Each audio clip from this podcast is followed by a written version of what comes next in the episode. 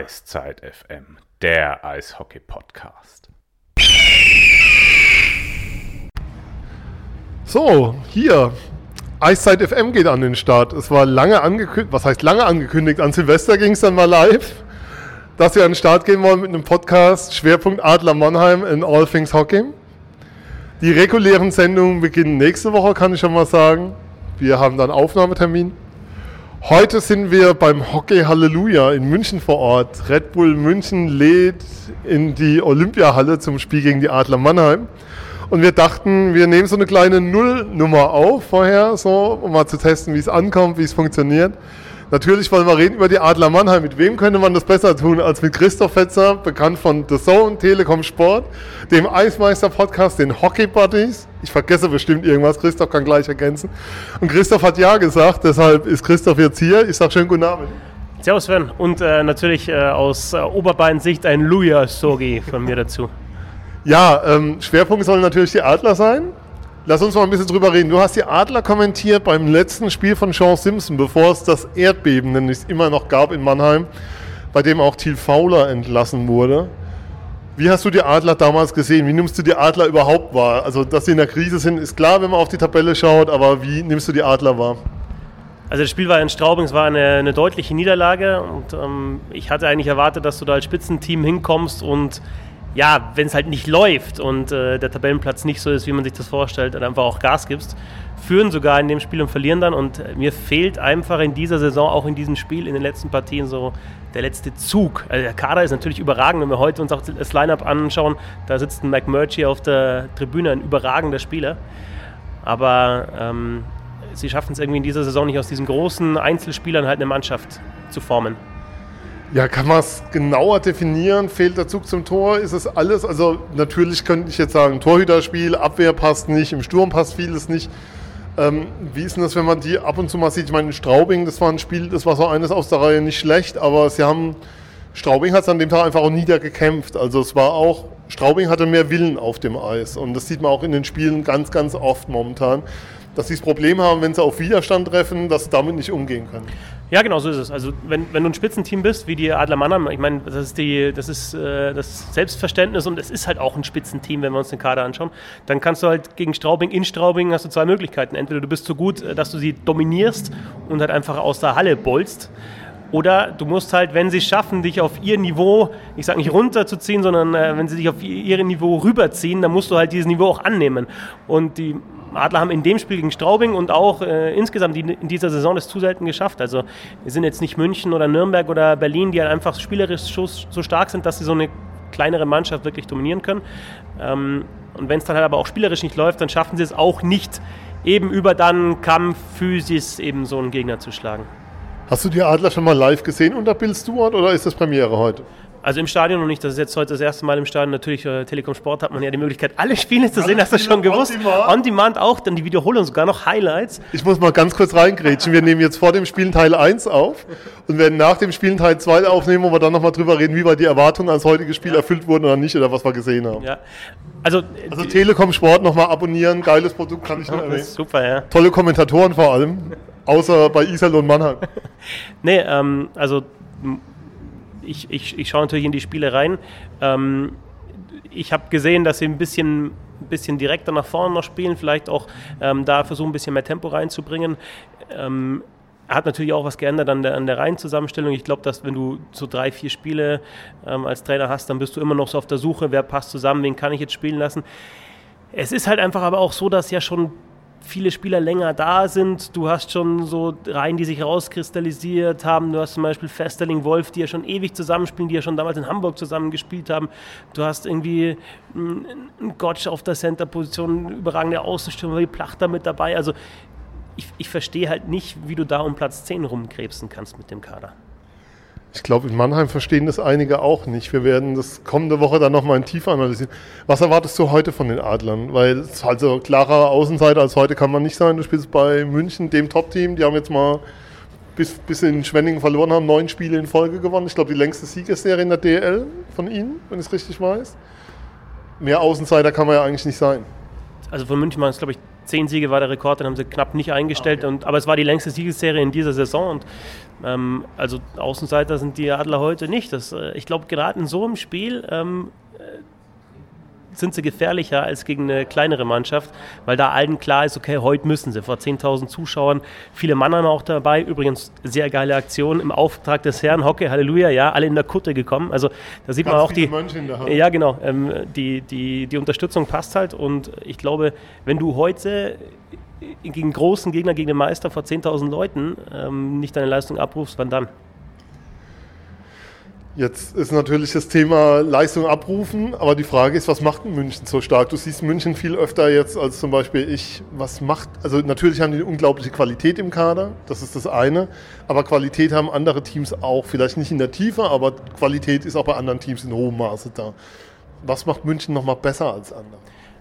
Also erstmal ist es eine eingespielte Mannschaft, die jetzt in den letzten Jahren immer so zwei, drei Spieler dann im Sommer geholt hat, aber halt nur ergänzt, hat immer geschaut, okay, was fehlt uns, was können wir noch mit dazu nehmen. Also die Spieler kennen sich, die Reihen sind teilweise schon über Jahre hinweg jetzt eingespielt.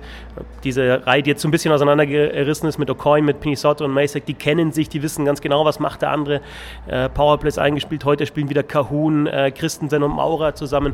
Die haben schon beim ersten Titel ähm, wirklich ähm, sehr dominant ähm, gespielt in den, in den Playoffs. Also das sind einfach, da stimmt die Chemie schon mal. Dann, Jungadler übrigens. Mal. Genau, ja, genau. Ja, ja, da sind wir beim Thema. bei anderen Teams durchstarten. Ja. Ähm, sie haben ein sehr, sehr klares Defensivsystem. Also defensiv ist jedem Spieler klar, was er machen muss. Und wenn es mal nicht so hinhaut, wie zum Beispiel vor dieser neuen äh, Spiele-Siegesserie gab es halt drei Niederlagen in Folge, dann gibt es Videoanalyse, wo den Spielern ganz klar gezeigt wird, okay, ähm, das war jetzt drei Spiele nicht so gut, aber schaut euch das und das an, da haben wir gewonnen, da haben wir das richtig gemacht und äh, da war die Positionierung so, äh, so und so, äh, ähm, Zuordnung in, in der defensiven Zone hat gepasst und dann wird da wieder ein bisschen dran geschraubt und dann passt das wieder. Und offensiv habe ich immer aus dem Team auch gehört, darf eigentlich jeder so ein bisschen machen, was er will. Also ab der roten Linie, sage ich mal, ist es halt Kreativität und dann siehst du halt einfach, dass die hinten raus die, äh, die Scheibe sich herausspielen ähm, und, und dann halt einfach eine Mannschaft sind, die die sehr über Puckbesitz kommt und dann eigentlich fast immer kontrolliert in die gegnerische Zone reinkommt. Ich glaube, der entscheidende Unterschied zum Mannheim aktuell ist tatsächlich diese defensive Struktur und dass du einfach auf die Finger kriegst, wenn du einmal was nicht richtig machst. Erstens sitzt draußen zum Beispiel ein Seidenberg, der schon äh, lang da ist, der auch wirklich viel Eishockey im Kopf hat und sagt seinen Mitspielern, egal ob das jetzt ein Hager ist oder ein Junger, pass auf, da bist du nicht mit deinem Mann rum, äh, mitgegangen, das war falsch, das musst du beim nächsten Mal anders machen. Also ähm, die Struktur passt und jeder muss einfach genau das umsetzen, was der Trainer vorgibt, sonst spielt er halt nicht mehr. Das heißt, Vorbild München, wer in der Öffentlichkeit eigentlich immer zu kurz kommt aus meiner Sicht, also in der Szene nicht, aber in der öffentlichen Wahrnehmung, Don, Chan, Don Jackson. Unglaubliche Bilanz als Trainer, unglaubliche Leistung, hat jetzt auch hier längerfristig noch zu tun. Ist das vielleicht dann doch der entscheidende Schlüssel, um das Ganze zusammenzufügen? Ja, es ist halt, also es ist sicherlich ein Trainer, auf den die Spieler hören. Er hat, hat fünf Titel mit, mit Berlin geholt und jetzt äh, in München auch schon wieder zwei. Ähm, er hat ein klares Konzept. Äh, er spielt ein, ein, anderes System als, als, als andere Teams. Man muss, wenn man hierher kommt, erstmal das auch lernen. Also es dauert tatsächlich. Selbst ein Patrick Hager, der ja auch äh, schon sehr, sehr erfahren ist, ähm, hat Monate gebraucht, um wirklich halt das letzte Detail dieses äh, Systems auch noch zu erfassen und dann auch umzusetzen. Und er ist halt eine Autoritätsperson. Und was noch dazu kommt, er hat mit Matt McIlvain einen Co-Trainer, der äh, Anfang, 30, Anfang Mitte 30 ist, noch sehr, sehr nah dran ist an den Spielern. Ähm, nicht, nee, glaube ich nicht, nicht, dass ich wüsste. Ähm, der eben unter Jackson gespielt hat, unter anderem auch in Berlin für eine Saison, wenn mich nicht alles täuscht. Und der dann eben ja, bestimmte Sachen nochmal im Detail mit den Spielern bespricht der halt auch vom Alter so nah dran ist, dass, dass, die, dass die Spieler ihm auch zuhören und äh, gut klarkommen mit ihm. Ja, also da, da, passt einfach vom Trainerteam über den Kader, über das System, die Umsetzung des Systems passt halt alles in München. Letzte Frage vor dem Spiel. Wir nehmen ja Teil 2 nach dem Spiel auf. Dein Tipp für heute Abend? Ah, das, das kennst, du, du, du, kennst mich doch, kennst mich anscheinend mittlerweile noch nicht so gut, dass, dass du weißt, dass ich echt ungern tippe. Aber gut, wenn du, also ich glaube, dass es kein, kein Highscoring Game wird. Ich glaube an einen knappen Sieg für München, so ein 3-2 oder mit Empty Net Goal 4-2. Das wäre auch so meine Richtung gewesen. Ich wäre bei so einem 4-2 auch gelandet für München. Wobei das Eis soll sehr langsam sein, haben wir Samstag gehört. Dave Steckel hat sich im Interview da sehr deutlich drüber beschwert. Es würde alles kaputt machen, das kennen wir Mannheim zugute, warten wir es ab. Zu Eiszeit FM nochmal ganz wichtig, ihr könnt uns folgen auf Twitter, eiszeit-fm.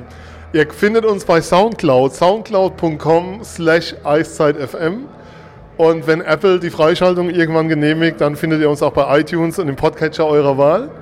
Aber wir hören uns nach dem Spiel wieder zu Teil 2 hier bei Eiszeit FM. Danke Christoph, super, freue mich sehr. Und jetzt gucken wir uns mal das Spiel an und dann schauen wir weiter. Jo. Herzlich willkommen hier zum Teil 2. Christoph lacht schon hinten dran. Eiszeit FM, der Eishockey-Podcast, unsere unser Testballon. Jetzt will ich auch mitlachen. Blödes Video auf Twitter. Okay, gucken wir nachher. Ähm, 4-2 getippt, 4-1 ging es aus. Experte würde ich sagen. Aber es war enger, als das Ergebnis aussah. Absolut, am Anfang haben wir schon gedacht, da waren ja drei Tore im ersten Drittel gleich, in den ersten zehn Minuten oder so. So ein Low Scoring, oh ja, geht das hier 8-7 aus oder was? Aber ja, ähm, also drei Tore Unterschied waren es auf keinen Fall. Ich finde, es war eigentlich ein Spiel auf, auf Augenhöhe du hast halt dann, ich habe so ein bisschen mitgezählt, was so Controlled Zone Exits und Entries anbelangt, also wie die Mannschaften kontrolliert aus dem eigenen Drittel rauskommen ins andere Drittel rein. Das war ausgeglichen im ersten Drittel, im zweiten München ein bisschen stärker, also da hat man auch gesehen, dass die angeschoben haben. Ähm, und ich finde einfach halt so, ja, mit mehr Selbstverständnis dann auch im gegnerischen Drittel gespielt, die Chancen besser ausgenutzt. Das waren durchaus Möglichkeiten da für die Adler. Ja, und ähm, sie haben sie halt nicht genutzt, die Chancen. Aber ich finde, wenn du so spielst, regelmäßig, dann gewinnst du gegen zehn Mannschaften in dieser Liga öfter, deutlich öfter, als du verlierst. Das Problem ist bei den Adlern, ich war in Iserlohn Donnerstag und es war genau das gleiche Spiel, unabhängig vom Gegner. Ob du jetzt München hast oder Iserlohn, sie sind dominant. Sie haben Phasen, wo sie einfach sehr dominant sind, wo sie sich im Gegner den Drittel festsetzen. Wir hatten das hier Ende des zweiten Drittels, wo sie klar tonangebend waren, wo auch der Ausgleich eigentlich verdient war, aber sie erarbeiten sich keine klaren Torchancen. Jetzt muss man trotzdem mal sagen, Kevin Reich. Wir haben vorhin gewitzelt, als wir die Aufstellung gesehen haben, was der spielt heute. Also es war überraschend, glaube ich, für alle. Und Riesenspiel gemacht. Ja, es war wohl so, dass, dass Don Jackson, der Münchner Trainer, jedem seiner drei Goalies eben ein Hockey-Halleluja-Spiel hier in der Olympiahalle halt geben wollte. Und Reich ist ein guter Torwart. Also ich habe den auch schon mal in der Champions Hockey League gegen Brünes gesehen. Mannheim, ein sehr bekannter Verein. genau. ähm, da hat er gut gehalten, wirklich sehr gut gehalten und heute auch. Also du hast recht, das waren, also nicht genug klare Chancen da, um München zu schlagen. Aber trotzdem, wenn die Adler ein bisschen bessere Chancenverwertung gehabt hätten, dann wäre es hier mit einem zumindest engen Ergebnis hinten rausgegangen. Äh, ja, gerade zweites, also Ende zweites, Anfang letztes Drittel Hungerecker dann nochmal allein vor Reich. Uh, Ullmann, der einen Move versucht, wo nicht funktioniert. Die Adler eigentlich besser, als man von einem Krisenteam erwarten kann momentan. Also es ist schon Qualität da und du siehst, dass im System einiges nach vorne geht. Ja, kann man schon so sagen. Und ähm, aber also ich glaube, das Ziel muss halt sein, diese Leistung halt dann jetzt mal in den nächsten drei, vier Spielen zu zeigen. Nochmal gegen eine andere Mannschaft als München. Ähm, äh, erst einmal in den nächsten drei, mhm. vier Spielen und dann auch länger äh, gegen eine andere Mannschaft als München und Nürnberg und Wolfsburg. Würde ich jetzt mal sagen, äh, hast du mit der Leistung eine, eine, eine reelle Siegchance. Freitag geht es nach Köln?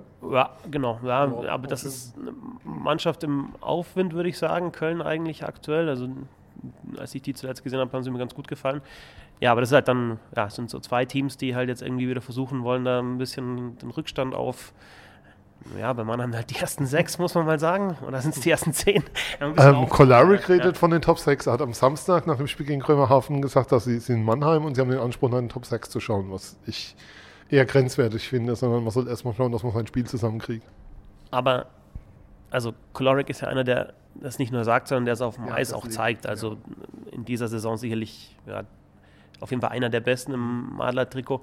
Und also mal ganz ehrlich, also natürlich musst du erstmal in die Top 10 kommen, aber wenn du als äh, Spieler von Adler Mannheim nicht sagst, wir wollen in die Top 6, eigentlich, eigentlich Top 4, die sind halt so weit weg, wenn du das nicht sagst, dann bist du auch fehl am Platz. Also du musst schon, musst schon nach vorne schauen, musst aber aufpassen, dass, ja, dass es erstmal halt mit den ersten 10 klappt. Letzter Auswärtssieg, 3. November. Du hast mir vorhin, ja, konntest vorhin nicht glauben. Ja, Letzter Auswärtssieg ja. der Adler am 3. November 2017. Haben wir schon 2018 jetzt, gell? Ja, wir sind schon ja. weiter. Ja. zwei Monate, also morgen sind es zwei Monate keine Auswärtsspiele. Ja, das ist natürlich Wahnsinn. Also und vor allem, da waren ja auch nicht nur Mannschaften wie München dabei, sondern ja unter anderem das Spiel in Straubing, das ich gesehen habe. Also da waren auch, auch, auch schwächere Gegner dabei oder die vielleicht auch mal keine gute Phase hatten. Ja, aber ich habe es ja vorher schon gesagt, also die, irgendwie fehlt mir halt so das Selbstverständnis ähm, bei den Adlern heute kann man das vielleicht jetzt gegen Top-Team auch nicht so unbedingt erwarten, aber gegen, gegen, gegen schwächere Gegner muss das halt einfach zu sehen sein. Dann sind wir gespannt, was wir am Wochenende sehen. Ihr hört uns nächste Woche bei Eiszeit FM. Ich sage vielen Dank an Christoph. Ihr könnt ihm folgen. Fetzig6, Hockey Buddies, Checkpot FM. Ich vergesse jetzt bestimmt irgendwas. The Zone, Telekom Sport, Sport 1, NHL, wenn kommt. Ja. Ich hoffe, ich habe alles zusammen. Ihr könnt uns abonnieren bei Soundcloud unter soundcloud.com slash eiszeitfm. Ihr könnt uns folgen bei Twitter unter eiszeit-fm und spread the word und wir hören uns wieder. Und ich sage vielen Dank an Christoph für die Nullfolge. Großartig. Gerne, danke dir.